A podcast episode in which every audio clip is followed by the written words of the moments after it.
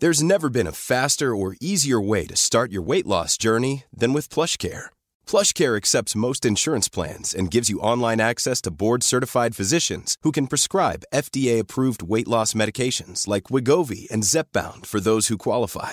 Take charge of your health and speak with a board-certified physician about a weight loss plan that's right for you. Get started today at plushcare.com slash weight loss. That's plushcare.com slash weight loss. plushcare.com slash weight loss.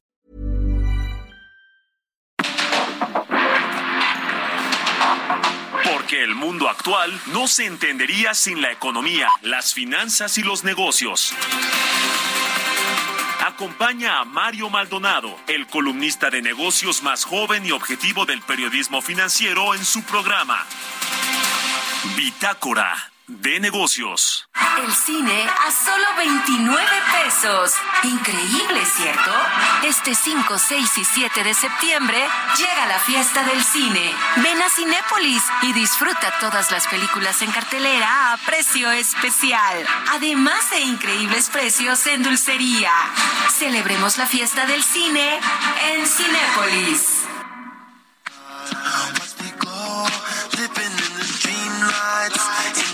Yeah, this world is all mine. Come see what you'll find, right? Going for it.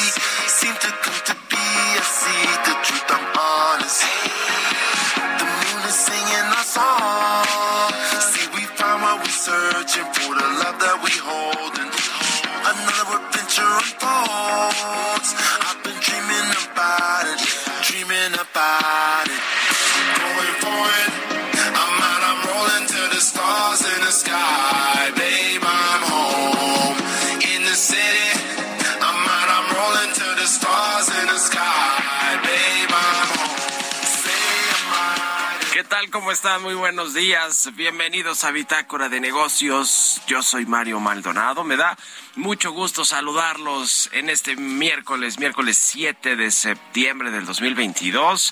Son las seis con cuatro minutos de la mañana. Estamos transmitiendo en vivo, como todos los días, tempranito aquí en la cabina del Heraldo Radio. Gracias a todos los que nos escuchan, a quienes madrugan con nosotros, despiertan tempranito en punto de las seis de la mañana para escucharnos en cualquier punto de la República Mexicana o de donde estén a través de eh, le- del streaming que está en la página algodemexico.com.mx o de las aplicaciones de radio por internet y en el podcast a cualquier hora. Muchas gracias.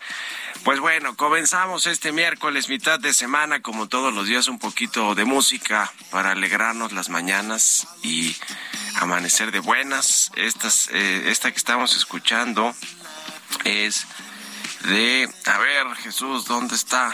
Kid Cudi es un rapero estadounidense. La canción se llama Stars in the Sky. Es una canción nueva de este rapero Kid Cudi.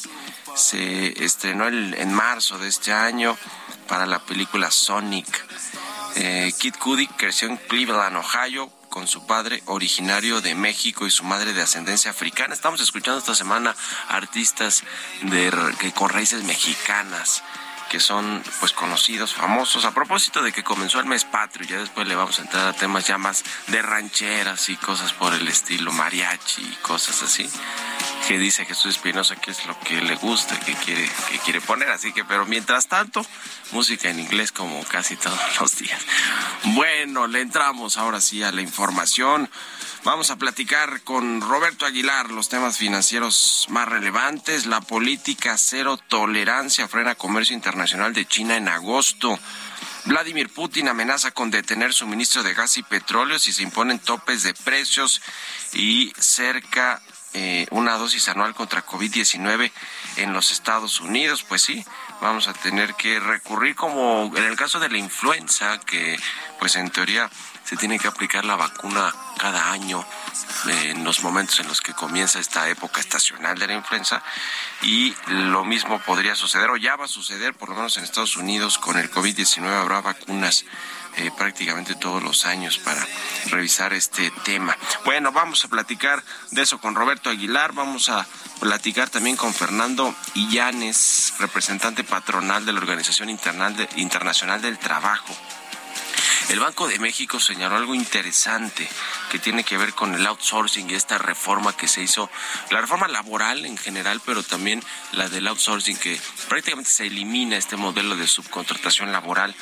Y eh, dice el Banco de México que esto eh, inyectó dinamismo laboral no visto en dos décadas. Algo positivo, sin duda alguna, esta eliminación del outsourcing, de, la figura del abuso de la subcontratación laboral, el abuso en detrimento de los trabajadores y del fisco mexicano porque pues no se pagaban impuestos ni contribuciones sociales de seguridad social así que positivo este asunto y lo vamos a analizar le vamos a entrar al tema eh, vamos a hablar también con Felipe Carballo de Moody's Investor Service sobre esta, este bueno que, visto bueno que le dio la calificadora a las normas de capacidad total de absorción de pérdidas para los bancos mexicanos, ahora que pues algunas, algunos intermediarios no bancarios eh, están en problemas, pues eh, los bancos mexicanos también capitalizados, pero con las altas tasas de interés y eh, la ralentización de la economía, pues vendrán no mejores tiempos para los bancos, porque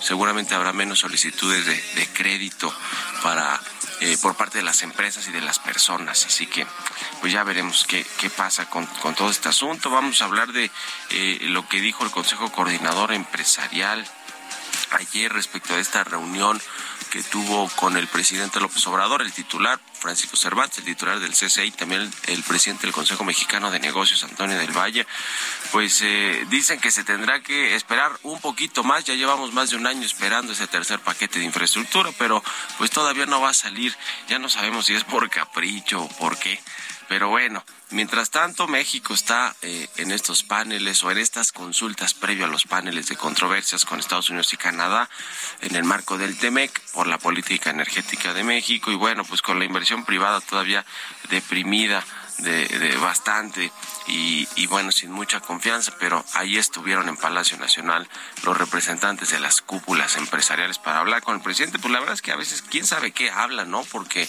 pues no se traduce realmente esto en, en hechos. Pero le vamos a hablar hablar de ese tema y vamos a platicar con Carlos Reyes también como todos los miércoles cómo impacta la inflación a las pequeñas y medianas empresas hablando precisamente de la confianza y de y de la inversión privada. Le vamos a entrar estos temas hoy aquí en Bitácora de Negocios, así que quédense con nosotros en este miércoles 7 de septiembre. Vámonos al resumen de las noticias más importantes para comenzar este día con Jesús Espinosa.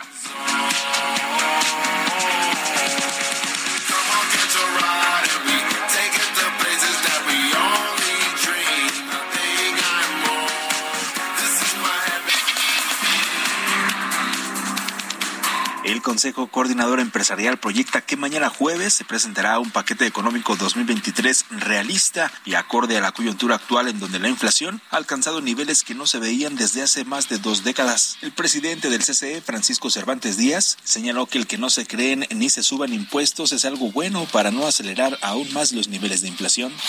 Por su parte, Raquel Buenrostro, jefa del Servicio de Administración Tributaria, señaló que la buena noticia para todo mundo es que el SAT no mandó una sola propuesta de modificación fiscal ni propuso nuevos impuestos para 2023. La secretaria de Economía, Tatiana Cloutier, aseguró que la nueva política industrial que será presentada después del 8 de septiembre de este año estará acompañada por una serie de aceleradores en espera de que Hacienda les dé el banderazo para decir cómo entró en la propuesta legislativa para hacer algunos aceleradores de la economía ligados a la política industrial.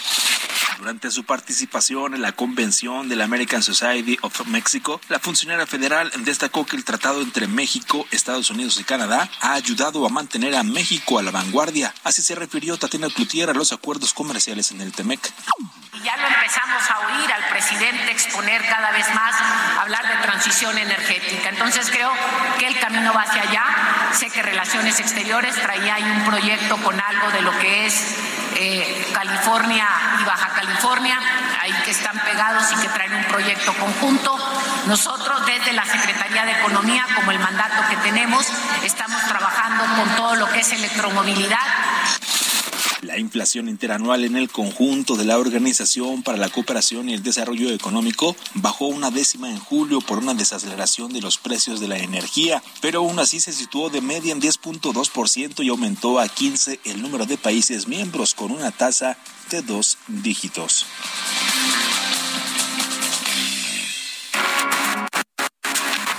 El editorial.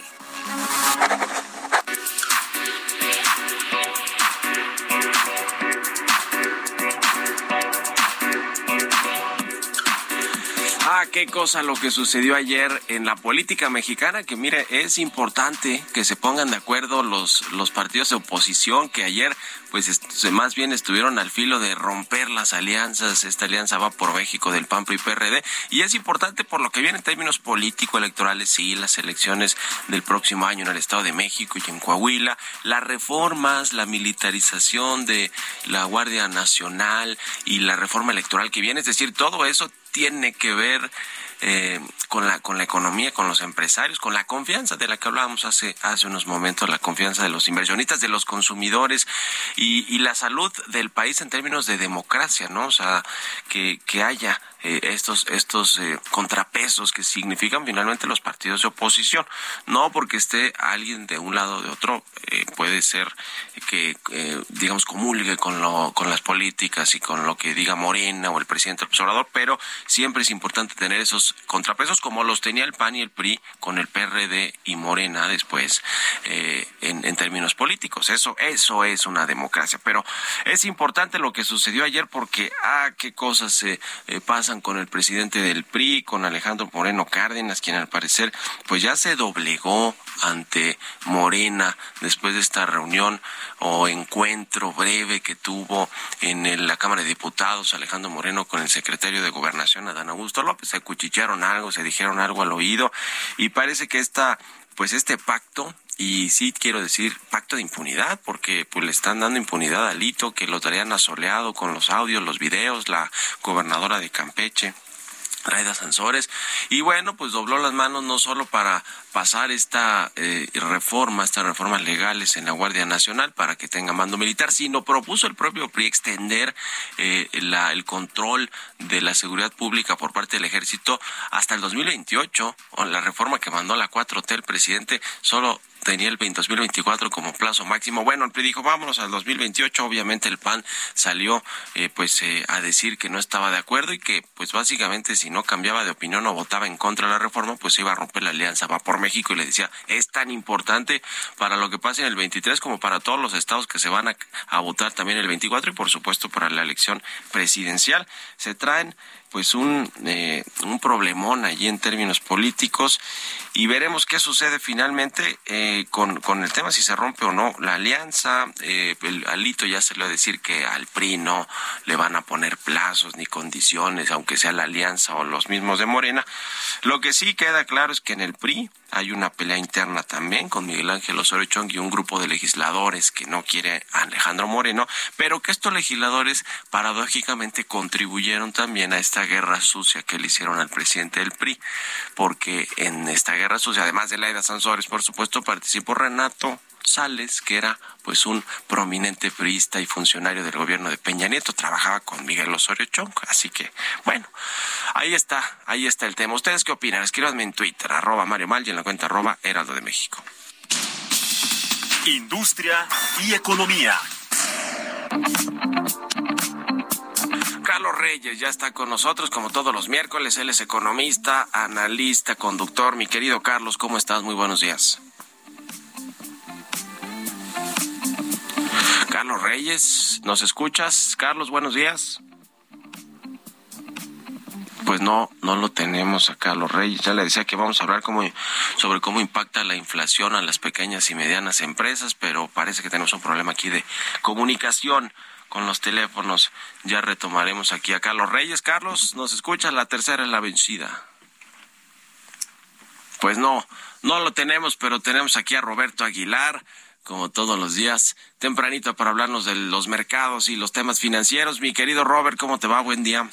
¿Qué tal, Mario? Me da mucho gusto saludarte a ti y a todos nuestros amigos. Fíjate que se dio a conocer un dato interesante sobre el comercio internacional de China. Las exportaciones e importaciones perdieron impulso en agosto, pero de manera importante. Fíjate que el freno del crecimiento se debe en parte a los pocos favorables, a las pocas favorables comparaciones con las fuertes exportaciones del año pasado, pero también se agravó el tema por el aumento de las restricciones por el COVID-19, ya que las infecciones se dispararon y las olas de calor interrumpieron la producción de las fábricas de las zonas del suroeste de China.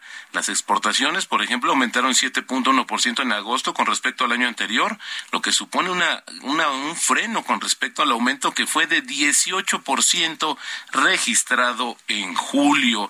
Así los datos que, bueno, pues también preocupan sobre el impacto que ha tenido este combate a la pandemia en China. Y también te comento que el presidente Vladimir Putin pues habló habló mucho sobre diferentes temas en un, eh, en un evento, justamente en un foro económico que se está realizando en Rusia, donde dijo que dejará de suministrar su país gas y petróleo si se imponen topes de precios a los recursos energéticos rusos. Y bueno, también dijo que tachó de estúpidas las peticiones de Europa de limitar el precio del gas ruso y dijo que también su país va a abandonar sus contratos de suministro si Occidente imponía los topes a los precios a las exportaciones justamente de su país. Además dijo que Rusia va a reanudar el suministro de gas a Alemania a través del gasoducto Nord Stream eh, tan pronto como se devuelve una turbina clave y rechazó las afirmaciones occidentales de que Moscú utiliza el gas como una arma. También el crecimiento económico de la zona euro fue más fuerte de lo que se estimaba en el segundo trimestre, ya que el gasto de los eh, hogares se recuperó tras medio año de, de estancamiento, a pesar de la reducción de los ingresos disponibles por la alta inflación.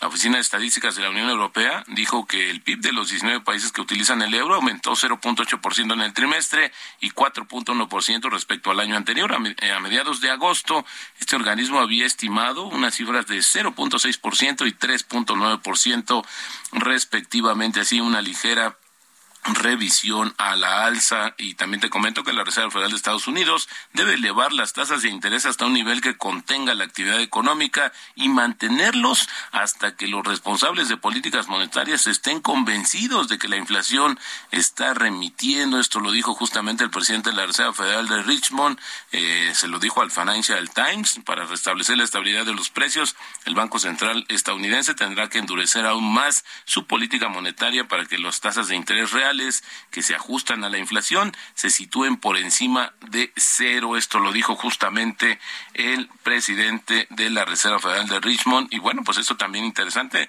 de cara a lo que vendrá en los siguientes días por la decisión de política monetaria. Y también te comento, Mario, que los nuevos refuerzos de la vacuna para el COVID-19 destinados a combatir las variantes del coronavirus estarán disponibles esta semana. Esto lo dijeron autoridades sanitarias de Estados Unidos, que añadieron que la inmunización se acerca a una dosis anual, como sucede con la gripe. Pues ojalá, este es un avance también importante y esto podría pues dar un mensaje también de mayor estabilidad al mundo. Y el tipo de cambio, Mario, ya se nos regresó y los niveles de 20 pesos. Está ahora cotizando en 20.10. Así es como inicia operaciones la moneda mexicana. Y la frase del día de hoy, gran parte del éxito se puede atribuir a la inactividad. La mayoría de los inversionistas no pueden resistirse a la tentación y comprar y de vender constantemente. Esto lo dijo en su momento Warren Buffett. Gracias, Roberto Aguilar. Nos vemos a ratito en la televisión. Al contrario, Mario, muy buenos días. Sigan a Roberto Aguilar en Twitter, Roberto AH6 con 20 minutos. Vamos a otra cosa. Industria y economía. Y ahora sí, ya recuperamos a Carlos Reyes. ¿Nos escuchas, Carlos? Buen día.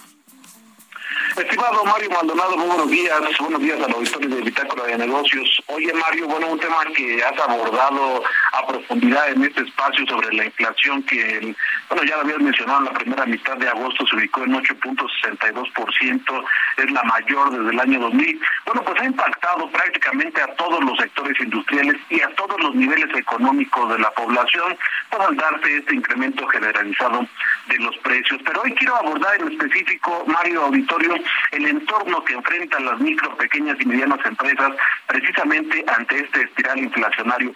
Sí, precisamente estas empresas que representan más del 90% de los negocios en el país y que contribuyen con 7 de cada 10 empleos formales que se generan, las cuales, por cierto, no hay que olvidar que fueron pues dejadas a su suerte durante la pandemia, tras los cierres y los confinamientos, porque hubo apoyos, pues no hubo, eh, en materia fiscal no hubo apoyos, y hubo por ahí algunos recursos directos que en realidad pues, fueron de risa y que no solucionaron los, los problemas, llevaron al cierre de miles de empresas y por ende también a la pérdida de empleos. Bueno, al referirme a esto, tengo que considerar, Mario, el índice nacional de precios al productor, este que se calcula midiendo el cambio de los precios de bienes y servicios, pero que utilizan los productores como insumos para su operación. Bueno, pues este índice nacional de precios al productor rebasa ya el 10%, es decir, está por encima del índice nacional de precios al consumidor, el cual pues se le da mayor difusión, pero está por arriba casi dos puntos porcentuales, Mario, lo cual es preocupante. Con ello, y en términos reales, de acuerdo con algunos analistas, esto implica que el costo de producir bienes y servicios para el consumo final, pues ha pasado de 7.78% a 8.44% anual. De esta forma, Mario, bueno, podemos decir que la inflación, pues, eh, de, alguna forma afecta de forma directa a los micronegocios, ya que aumenta sus costos, disminuye sus ventas y entonces las empresas deben de buscar estrategias que les ayuden a ser competitivos y no perder clientes. También, bueno, pues deben ajustarse el cinturón tras la constante caída en las ventas, los elevados costos que implica surtirse con sus proveedores y bueno, esta es una afectación va, va prácticamente a todas las pequeñas y medianas empresas. Por ejemplo, en promedio, durante agosto, los precios al productor en el sector agropecuario aumentaron 15.33%. En las actividades secundarias, 12.07%. Y en el sector servicios se presentó un incremento de 5.34%. Hay que estar pendientes, Mario, del índice nacional de precios al productor que afecta directamente a las empresas porque se incrementan los costos, afecta la rentabilidad del negocio en muchas ocasiones tienen que trasladar este, este incremento al precio final, de ahí que la inflación continúa a su cauce y bueno, hay que recordar nada más que de acuerdo con la radiografía del emprendimiento de México 2021, más del 35% de las empresas de este tipo que cerraron sus puertas por la pandemia y por la crisis fue precisamente por la falta de liquidez y esa falta de liquidez también se acentúa, Mario, cuando sube la inflación, cuando se incrementa la inflación, el índice nacional de precios al productor y lo repercute también en el precio final de todos los productos sin duda alguna, le afecta la inflación, pues mucho también a las pequeñas y medianas empresas con esta inflación de los precios al productor que no se habla mucho, pero es justamente lo que ha generado inflación también en los productos finales al consumidor. En fin, gracias Carlos, como siempre un abrazo y muy buenos días. Mario Vittorio, muy buenos días. Sigan a Carlos Reyes en Twitter, C Reyes Noticias 6 con 24. Vámonos a la pausa, regresamos.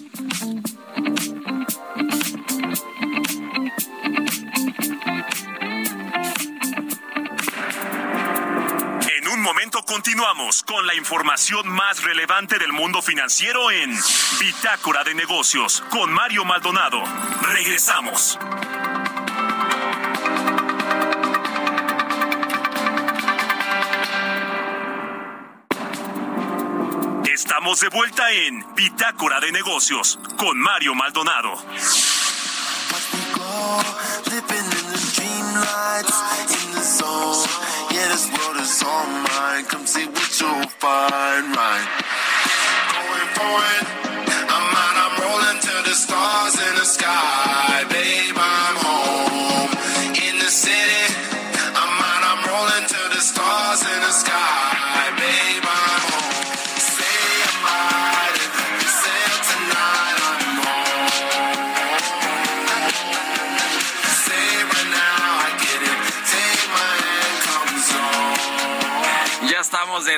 aquí en Bitácora de Negocios. Son las 6 de la mañana con 31 minutos.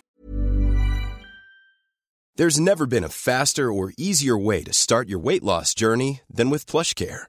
PlushCare accepts most insurance plans and gives you online access to board-certified physicians who can prescribe FDA-approved weight loss medications like Wigovi and Zepbound for those who qualify.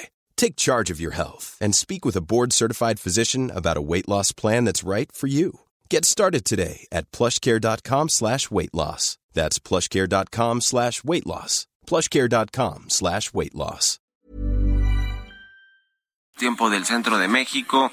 Y regresamos escuchando un poquito de música antes de entrarle a la segunda parte de la información aquí en el programa. Estamos escuchando a eh, un rapero que se llama Kid Cody en la canción Stars in the Sky y es este rapero de Estados Unidos, Kid Cody, eh, creció en Cleveland, Ohio, su padre es originario de México y su madre de ascendencia africana y estamos escuchando esta semana artistas que tienen raíces mexicanas a propósito de que comenzó ya el mes patrio y bueno, pues es el caso de este estadounidense rapero Kid Cody. Vámonos al segundo resumen de noticias con Jesús Espinosa. De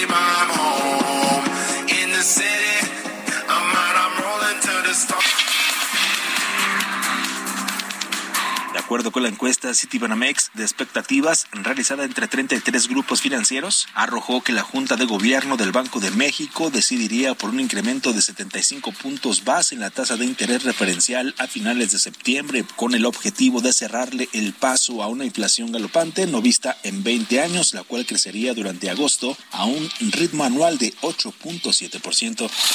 Luego de una investigación realizada por la Secretaría de la Función Pública, el Tribunal Federal de Justicia Administrativa Administrativa determinó sancionar a dos mujeres que fungieron como servidoras públicas en la Comisión Nacional Bancaria y de Valores por el desvío de recursos públicos. Las dos ex empleadas no podrán desempeñar empleos, cargos o comisiones en el servicio público por 10 años.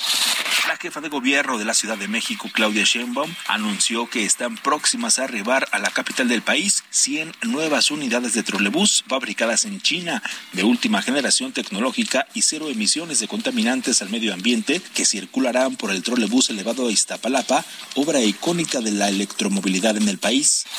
Claudia Sheinbaum también anunció la compra de nueve trenes para el tren ligero con una inversión total de 600 millones de pesos a través de la empresa CRRC y que estarán llegando a la ciudad en un lapso estimado de 12 meses. El beneficio impactará a 120 mil usuarios de la línea quienes utilizan el servicio diariamente.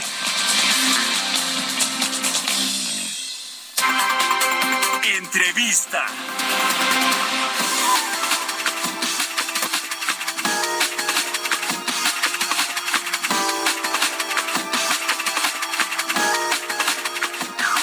Y bien, ya le platicaba sobre este informe del Banco de México que pues habla del sector laboral en México, en, nuestro país, eh, lo que ha pasado en los últimos años eh, con, con el outsourcing o en los últimos meses diría eh, con el outsourcing y esta eliminación de la figura de subcontratación laboral de la cual pues en su momento hablamos mucho aquí que se abusaba efectivamente de esta figura y todo iba en detrimento de los trabajadores que no tenían seguridad social, que se cotizaban en el IMSS con eh, algunos salarios mínimos, no con el salario real y además de todo pues esto era eh, una evasión de impuestos, es decir, también había un daño patrimonial para el gobierno, para el Estado. Y también, pues, eh, estamos viendo un aumento en los salarios, en los salarios mínimos, pero en los salarios generales de, del país, a propósito también de que está la inflación en niveles récord de hace varias décadas. Vamos a, a platicar de, de lo que dijo el Banco de México, que pues señaló que la reforma al outsourcing inyectó dinamismo laboral no visto también en décadas, por lo menos en dos décadas. Vamos a platicar de esto con Fernando Illanes, él es representante patronal en la Organización Internacional del Trabajo. ¿Cómo estás, Fernando? Muy buenos días. Muy bien, Mario, muy buenos días. Muchas gracias por la entrevista. A tus órdenes. Pues un poco para platicar esto que comenta el Banco de México y también, pues, eh, tu, para conocer tu punto de vista sobre lo que ha sucedido con el sector laboral mexicano en los, en los años recientes o en los meses recientes. Mira, este, en relación a lo que comentabas, valdría la pena hacer una aclaración para el público. Eh, en realidad tenemos el tema del outsourcing, que más bien es subcontratación. Ya tenemos la subcontratación buena, la, la, la, pues la que era legal, la, en donde se pagaban los salarios completos, que tenía seguridad social. Eh, pues es un factor de, competitividad en muchos casos. Este, eh, pues esa, esa subcontratación realmente no, no genera ningún riesgo para nadie. Tal vez en el tema del reparto de utilidades para algunas empresas que tienen a todos sus trabajadores con el, contratista, ¿no? Este, que no tenían nada de trabajadores en su empresa y entonces pues, evidentemente no se cuantificaban las utilidades. Y esto se debe también en, gran parte a que somos de los pocos países que tenemos esta prestación. Y somos de los, de estos pocos países somos de los que tenemos la prestación más alta, porque pagas el 10% sobre la renta agravable no, además de todas tus obligaciones laborales. Entonces también es un tema de competitividad. Pero efectivamente también había una situación de abuso interna de, la subcontratación, pero esas son, dijéramos, eh, elementos de una relación ilegal, ¿no? informal, ilegal en muchos casos, porque no pagan completo las cuotas de seguridad social. Me parece que pues eso sí se, se logró se logró cambiar, había habido un abuso todavía pues hay algunas empresas que están en proceso, pero sí un traslado de trabajadores muy importante. Pero quería dejarte claro que no no no necesariamente todas todas las personas que estaban en sus contrataciones estaban en una situación ilegal. No, no, no, por la verdad envenenamos el río y competitividad prácticamente en todos los países y empresas globales internacionales utilizan estos esquemas de outsourcing. No, yo me refería justo al que no paga impuestos, al que cotiza con menos salarios o, que no es el salario real a los trabajadores, que no tienen seguridad social o que tienen eh, no tienen acceso a créditos de Infonavit por su o sí muy bajos por su salario. En fin, a, ese outsourcing que es al que se refiere el Banco de México, que qué bueno que se eliminó y le dio competitividad y le inyectó dinamismo al mercado laboral. Sí, ahí, lo que tenemos que cuidar es que muchos de esos empleos no se vayan a la informalidad, no, se decanten hacia la informalidad o simplemente se queden. ¿no? Tenemos que hacer un esfuerzo para, para luchar, ya ves que tenemos índices muy, muy elevados de, de, más del 50% de, de informalidad. Pero sí, la verdad es que sí, sí cambiaron las cifras, este, se, este, se reincorporaron al mercado laboral formal, dijéramos, y a cotizar con los salarios que les corresponden, y esto sin duda, pues, sí tiene un, pues, un, significado importante para el dinamismo laboral. El pago de parte de, parte de utilidades de este año, pues fue un pago récord, ¿no? Muchísimas empresas que no, no habían pagado, no, no habían pagado con las cifras reales, pues ya tuvieron que hacerlo, y ya están las cifras muy claras, representan el, dinamismo de, del sector laboral por lo que corresponde a esta parte. Pues sí. Ahora lo que tenemos que tener cuidado es con, con, la inflación, porque el dinamismo del salario mínimo, que en años anteriores se elevó y no había afectado la, inflación, se debe a que el, salario del real de la economía pues estaba mucho más alto que el salario mínimo que empezamos en 88 pesos pero ahorita ya con el aumento de 2022 ya realmente se alcanzaron esos esos salarios, ya el salario mínimo ya incidió, afectó y alcanzó muchos salarios tabulares. Entonces el, aumento que venga este año, pues sí, sí puede, hay que ser muy cuidadosos para que no genere inflación. Tenemos más del 50% de los trabajadores en el Seguro Social entre uno y dos salarios mínimos. Esto que representa que como el salario mínimo subió con muchísimo dinamismo en estos últimos años y sobre todo en este año 2022, pues las personas que quedaron abajo la subieron hasta la mínimo y, las otras este, pues ya, ya no, no tuvieron los mismos incrementos. ¿no? Entonces se nos está haciendo una compactación peligrosa a la que hay que darle seguimiento y ser muy, cuidadoso con lo que se va a hacer con el salario mínimo para 2023. Que eso sí, también ha sido un aumento importante en lo que va del, del, del, sexenio, de este sexenio en México, a pesar de que pues al principio no tuvimos estos problemas de inflación, pero sí ha habido un compromiso de aumentar el salario mínimo por parte de pues de todos, ¿no? Del gobierno, de los sindicatos, de los patrones. Sí, el, el sector patronal realmente presentó esta propuesta ya desde hace muchos años. Eh, la situación se nos fue rezagando el salario mínimo porque era un indicador para pago de multas, derechos, pensiones, lo cual es, es una deuda del gobierno federal en muchos casos, me refiero a las pensiones del régimen viejo, eh, de jubilaciones, y, y, la verdad hicimos una reforma constitucional hace más o menos 10 años, y a partir de esa reforma nosotros dijimos todo lo que era salario mínimo debe decir UMA, a partir de ahí empezó el dinamismo del salario mínimo. Claro que en esta administración pues los pasos han sido gigantes, ¿no? Teníamos el 15%, el 20%, el 22%, etcétera, y ahí es donde digo que tenemos que tener ya, ya cuidado porque pues evidentemente eh, los salarios pues, es, un, factor importante eh, para las empresas de bienes y servicios, sobre todo para el comercio y servicios. Son muy sensibles a los incrementos salarios mínimos. En las fábricas productoras, pues todavía no nos alcanza el salario mínimo. Estamos ya raspando los tabuladores, ¿no? Pero también es un elemento que hay que cuidar. Eh, junto con, con este asunto de los salarios, porque bien nos, nos dices, los salarios en general han aumentado, también presionados por el tema de la, de la inflación y de los contratos colectivos que se renuevan cada año y se, y se buscan mejores condiciones por parte de los sindicatos para los trabajadores. Sin embargo, eh, eh, también esto de pronto se ha convertido en un problema y hemos visto en huelgas inminentes en empresas que, digo, las noticias de huelgas siempre, siempre se dan cuando no hay acuerdo. Eh, pero ahora lo hemos visto con Telmex, con otras empresas que sí han llegado, digamos, a ese punto de, de pues de choque que termina pues no siendo tan positivo también para las empresas que, que, igual tienen sus propios gastos, costos importantes, incluidos obviamente los laborales, ¿no? ¿Cómo, estás viendo este, este asunto también en, en cuanto a las reglas del el TEMEC? Que, bueno, pues en teoría le da mucho más participación democrática a los empleados y trabajadores de los sindicatos para elegir a sus líderes.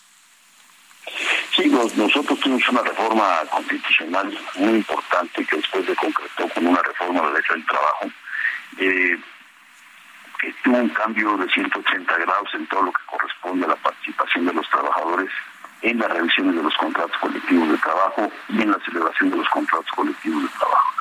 Tenemos el caso Volkswagen, que ha sido público, en donde ya se llegó a un acuerdo con la empresa, pero los trabajadores no han respaldado a través de una consulta con voto secreto el acuerdo al que se llegó.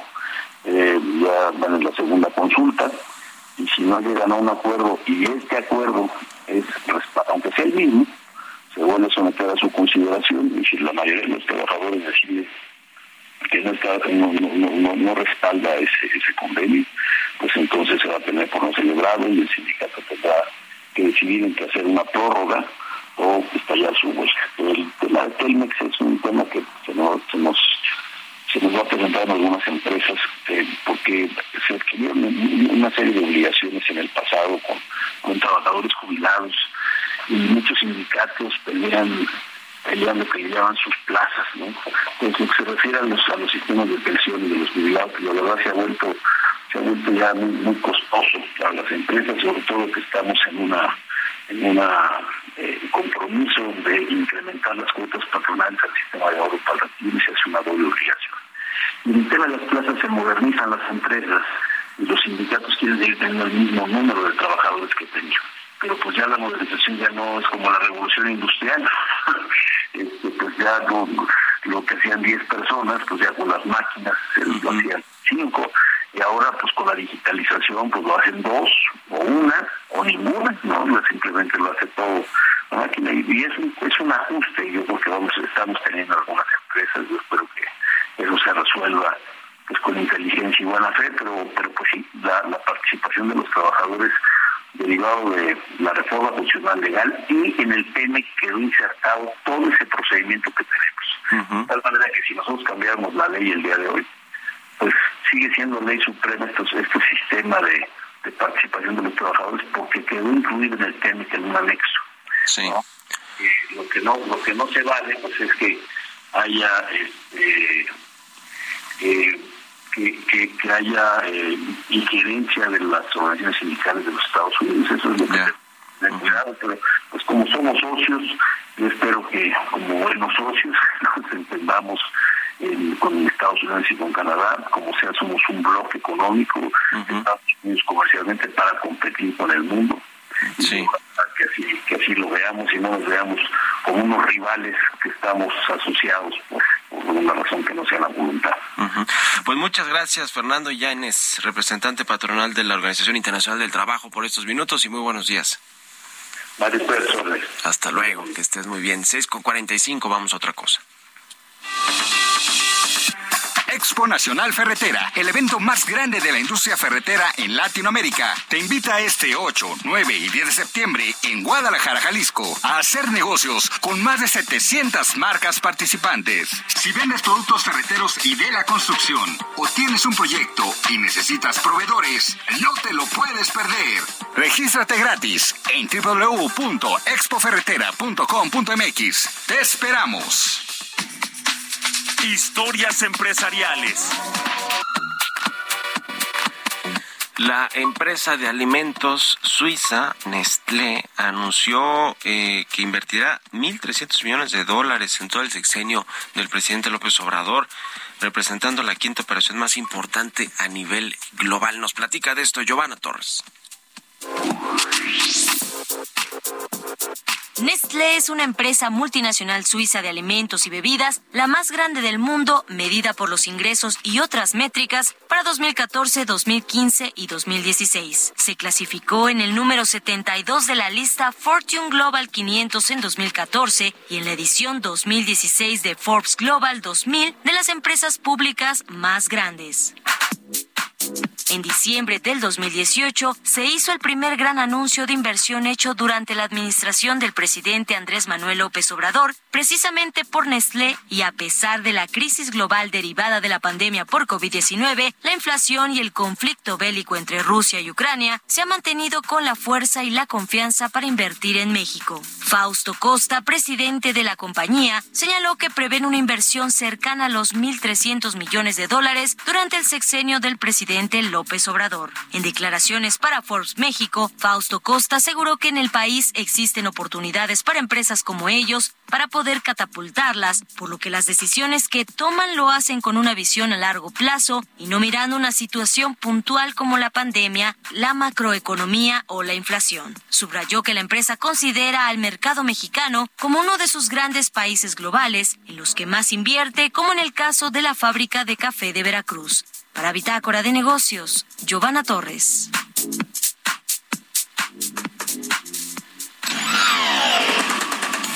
Mario Maldonado en Bitácora de Negocios.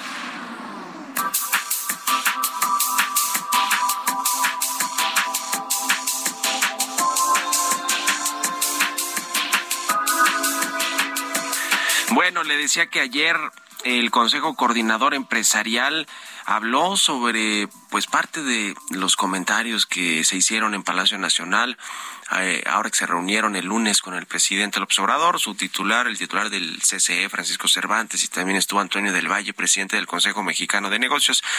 Bueno, Paco Cervantes dijo que este tercer paquete de infraestructura será presentado hasta que haya mayor análisis sobre el nivel de avances de las obras que están en el primero y segundo paquete, que es un poco lo que ha dicho el presidente López Obrador, no quiere terminar su sexenio con obras inconclusas, aunque se hagan con sobrecostos, como la de el Tren Maya, el Aeropuerto Felipe Ángeles, la refinería de Dos Bocas y si es que se termina el corredor transísmico, el interoceánico. También el, el tren México-Toluca, que, que, quedó pendiente del sexenio pasado, se retomó en este gobierno, que parece que ha sido muy complicado terminarlo, pero dice, el presidente dijo que en su, en su cuarto informe que sí lo van a terminar, que lo van a entregar antes de que concluya el gobierno.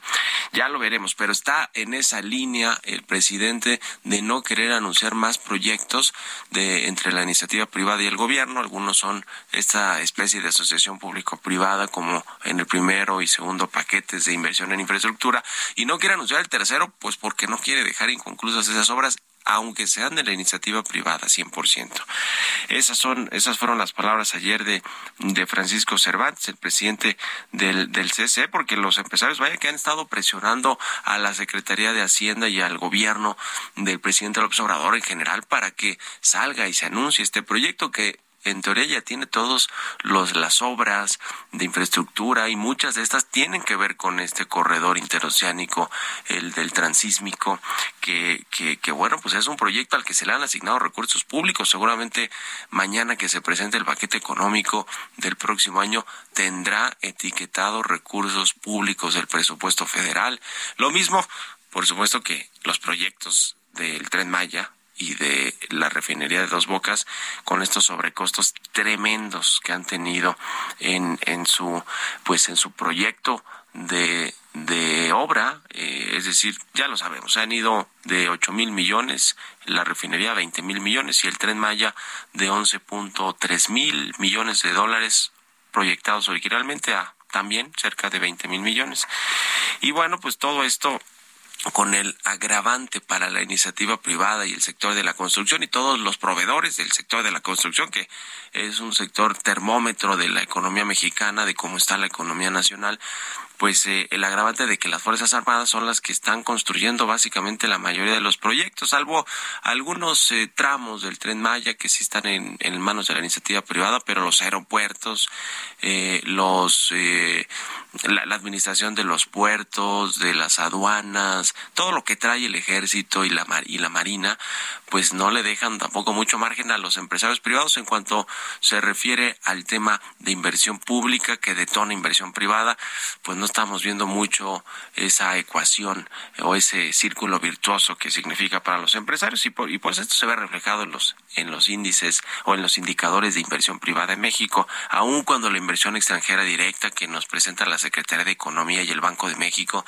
pues sí eh, han tenido aumentos por transacciones que se han hecho de compraventas o de fusiones, pues la mayoría son reinversiones de utilidades que por política las empresas lo tienen que hacer y es lo que han hecho, pero no hay estos grandes anuncios de inversión privada. Ahora hablamos de uno de Nestlé, pues sí, también es parte de la política de las empresas reinvertir utilidades en países donde ya tienen muchísima inversión que se ha hecho desde hace mucho tiempo, entonces pues no les queda de otra para más que reinvertir porque además parte de esa producción que hacen en México la exportan a Estados Unidos, a Canadá, a otros países de la región latinoamericana y a Europa y demás. En fin, eh, eso es un asunto también de, de planeación de largo plazo de las empresas y por eso se, se hacen estas reinversiones. En fin, lo cierto es que pues estas reuniones entre el gobierno y los representantes de las cúpulas empresariales parece que pues así como que muchos resultados que estén dando, pues la verdad es que no,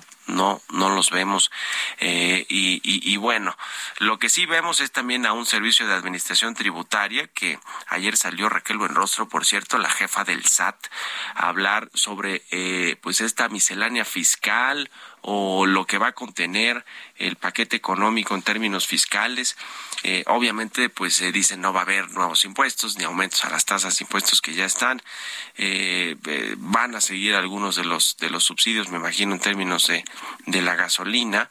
Eh, pero dice Raquel Buenrostro que los estímulos fiscales del IEPS a las gasolinas y, y los complementarios que se han aplicado sobre el ISR y el IVA eh, pues han sumado hasta agosto, hizo la, la cuenta, casi 300 mil millones de pesos, según lo que dijo la jefa de el SAT.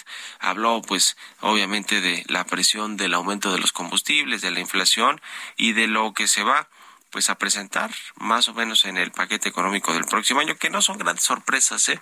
La, la idea es que esté, se, se ponga el ojo sobre los grandes contribuyentes, que se sigan cobrando los impuestos como se tienen que cobrar y pues eso, eso le dará los, los recursos al gobierno para financiar sus proyectos y sus programas sociales. Bueno, con esto terminamos. Gracias por acompañarnos y por habernos acompañado este miércoles aquí en Bitácora de Negocios. Se quedan en estas frecuencias del Heraldo Radio con Sergio Sarmiento y Lupita Juárez. Nosotros nos vamos a la televisión, al canal 8 de la televisión abierta, las noticias de la mañana y nos escuchamos aquí mañana tempranito a las 6. Muy buenos días.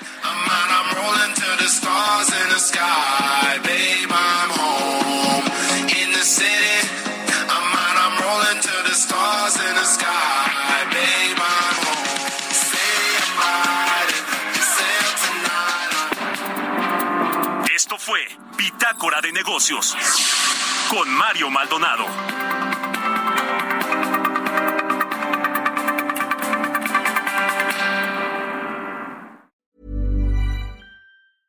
Mom deserves the best, and there's no better place to shop for Mother's Day than Whole Foods Market. They're your destination for unbeatable savings, from premium gifts to show-stopping flowers and irresistible desserts. Start by saving 33% with Prime on all body care and candles. Then get a 15-stem bunch of tulips for just $9.99 each with Prime. Round out Mom's menu with festive rosé, irresistible berry chantilly cake, and more special treats. Come celebrate Mother's Day at Whole Foods Market.